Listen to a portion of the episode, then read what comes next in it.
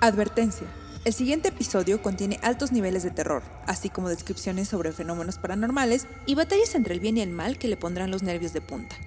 No es recomendable para menores de edad ni para adultos muy sensibles.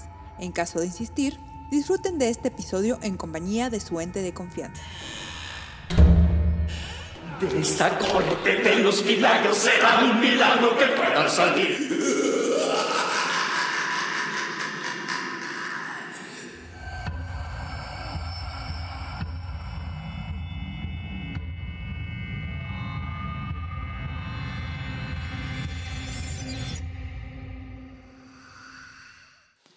Mejorar su experiencia sensorial, le recomendamos escuche este podcast con audífonos, apague la luz y tome asiento en un lugar cómodo.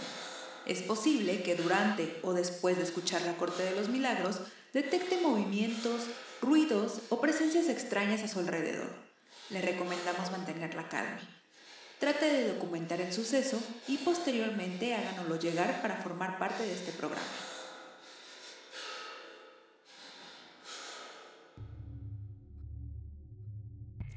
En esta ocasión hablaremos de un edificio ubicado en una de las colonias más antiguas de la Ciudad de México, la Colonia Roma. Este edificio se ubica en el número 56 de la calle Río de Janeiro y fue construido en el año de 1908. El edificio es una construcción de cuatro pisos realizada con ladrillos rojos. Tiene un techo cónico y dos vanos falsos que para los que saben del tema hacen una pequeña mueca a lo que fue la arquitectura religiosa alemana del siglo XII. Y para los que no sabemos de arquitectura, pero que disfrutamos encontrar referencias en lo visto, se asemeja a un sombrero de bruja y un par de ojos que miran desde la punta más alta del edificio. Originalmente llevaba el nombre de Edificio Río de Janeiro y fungía como hotel hasta que en 1942 fue remodelado y comenzó a rentarse como vivienda para unos 40 inquilinos. Dentro del edificio había cuartos de servicio que eran rentados a menor costo, y es allí donde vivía Bárbara Guerrero, una mujer nacida en Parral, Chihuahua, en el año de 1900. Fue abandonada por sus padres para luego ser rescatada, cuidada y guiada por un afrodescendiente llamado Charles, quien le enseñó al manejo de las energías y la curación mediante hierbas e intervenciones espirituales. Se dice que Bárbara era poseída por el espíritu de Cuauhtémoc al que llamaba el hermanito. Cuauhtémoc fue el último emperador azteca. Protegió al pueblo mexicano luego de que los españoles fueron expulsados. Reorganizó el ejército mexica y reconstruyó la ciudad para protegerla de un futuro ataque español. Fue ahorcado en un árbol por órdenes de Cortés y es considerado héroe de México. Así que posiblemente es por eso que Bárbara lo presentaba como el protector que resguardaba la salud de sus pacientes. Bárbara se unió a las filas de Francisco Villa luchando en la revolución.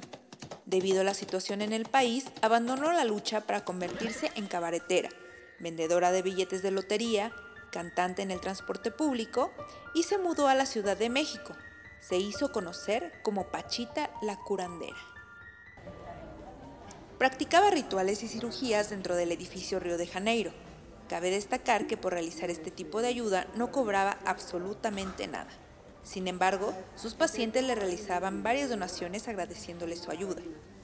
Sus clientes eran actores, intelectuales y políticos que acudían a ella para ser ayudados física o espiritualmente. Pachita iniciaba sus curaciones diciendo, Hermanos queridos, doy gracias al Padre por permitirme estar de nuevo con ustedes. Tráiganme al primer enfermo.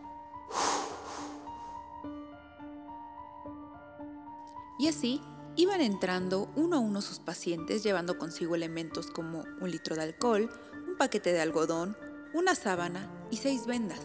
Pachita y sus ayudantes los recostaban en un catre y los intervenían con un cuchillo de cocina que había sido obsequiado por Charles. Las cirugías se llevaban a cabo en la penumbra, pues Pachita decía que la luz eléctrica podía dañar los órganos que iba a trasplantar. Sus pacientes gritaban de dolor, pues no había anestesia. No había procedimientos médicos como los que comúnmente se esperarían pero tampoco había cicatrices al final de la cirugía.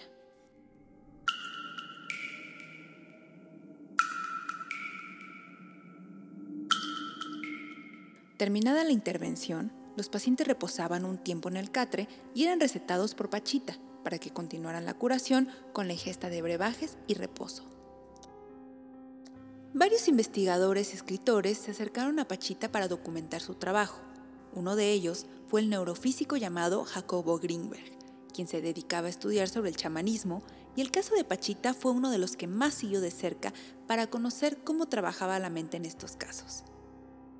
Según los conocidos de Jacobo, fue a visitar a Pachita sin avisarle absolutamente a nadie y cuando entró al lugar escuchó la voz de la curandera que le gritaba. Jacobo, entra. ¿Por qué llegas tan tarde? Te estaba esperando. Esto sorprendió a Jacobo, sin embargo, no quería dejarse llevar por la situación y predisponerse.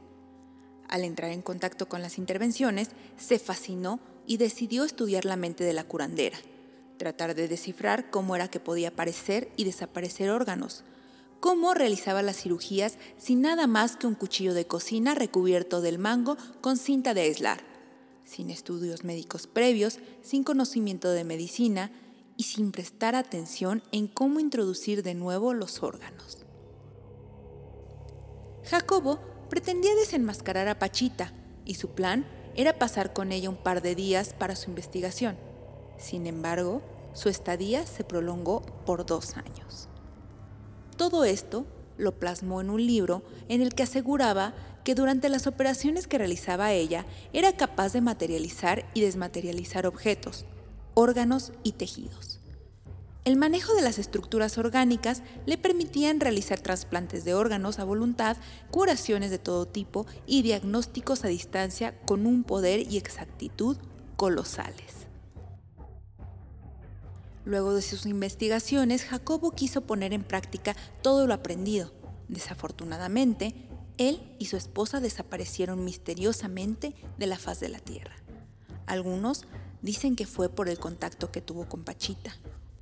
Otros dicen que su investigación era tan interesante que la CIA estaba atrás de él y por eso lo capturó, para que el investigador trabajara directamente para ellos. Por otro lado, el cineasta y escritor chileno Alejandro Jodorowsky relata en uno de sus libros una de sus experiencias al lado de Pachita mientras fungió como su ayudante en un típico viernes de curación. Yo asistí a una de sus operaciones mágicas en la que el hermano debía abrir con un cuchillo de caza el pecho de un enfermo para cambiar su corazón. Una nueva víscera esperaba dentro de un frasco, pero ¿Dónde la había conseguido la bruja? ¿Y por qué nosotros, los maravillados testigos, encontrábamos totalmente natural que para sanar un corazón enfermo, pero vivo, lo reemplazaría por uno muerto? Ella, en plena operación, sangre, olor pestilente, penumbra, aullidos del paciente, me tomó el dedo anular de la mano izquierda y con un solo gesto me colocó en él una argolla de oro. El anillo entraba perfectamente, como hecho a mi medida. Pachita, sin detenerse en conocer mi reacción, continuó operando. Extrajo una palpitante masa de carne que su hijo se apresuró a envolver en papel negro y llevó al baño para quemarla. Colocó el corazón muerto en la herida, sanguinolenta, y apoyando sus palmas sobre ella, la cerró. Cuando frotamos el pecho con alcohol, vimos que no quedaba ninguna cicatriz, solo un pequeño moretón en forma de triángulo. Llegué conmovido a mi casa, me dormí profundamente. Cuando desperté, la argolla no estaba en mi dedo. Por más que busqué durante horas, no la pude encontrar. ¿Qué quiso decirme Pachita? Salvador Freixedo vivió una experiencia con Pachita mientras ella realizaba una intervención Salvador se dio cuenta de que sobre las manos de Pachita apareció de la nada un pedazo de carne roja. Pachita la miró y la arrojó dentro de su cuerpo del paciente sin intentar acomodarla. Con las manos cerró la herida y lo vendó.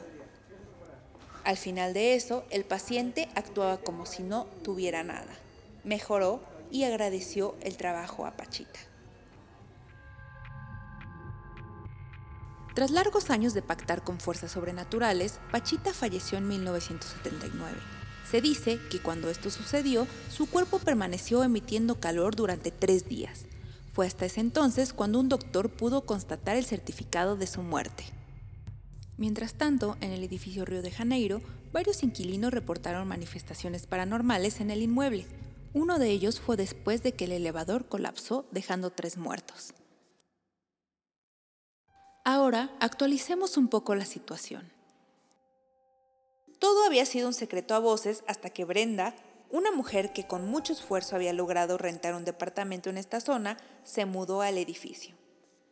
Tanta fue su emoción al llegar aquí que tomó fotografías de cómo estaba el lugar al momento de recibirlo. Brenda, llena de ilusión y acompañada por sus dos gatos, comenzó a hacer la mudanza para poder habitar lo antes posible el departamento. Sin embargo, su madre le aconsejó que colocara cocos en cada esquina del lugar con el fin de que atrajeran las malas vibras. Con la intención de limpiar el ambiente, Brenda colocó los cocos y llamó a algunas amigas para que pasaran la noche con ella por si algo sucedía. Antes de que amaneciera, sus amigas abandonaban el departamento diciendo que no se sentían cómodas y que no podían dormir. Incluso una de ellas comentó que había tenido problemas para respirar durante su estancia. Tras esta situación, Brenda acude a una especialista de Feng Shui para consultarla sobre la distribución de muebles en el departamento y de una vez por todas tratar de limpiar el ambiente. Cuando la especialista inició su labor preguntando a un péndulo si había seres de obscuridad en la casa, la respuesta fue afirmativa.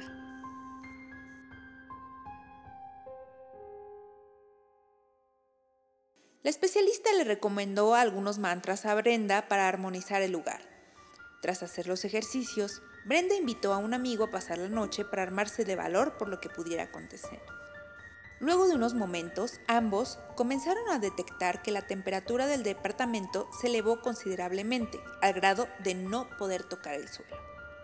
Al día siguiente, Brenda acude a su trabajo como de costumbre y se dispuso a ver las fotografías que había tomado el día de la mudanza. Gracias a una aplicación de cámara térmica que detectaba el calor en las imágenes, fue que se dio cuenta que en una de las fotografías aparecía una mancha. Mancha que al aplicar zoom en la foto se podía visualizar una imagen de un hombre con sombrero, el cual estaba levitando.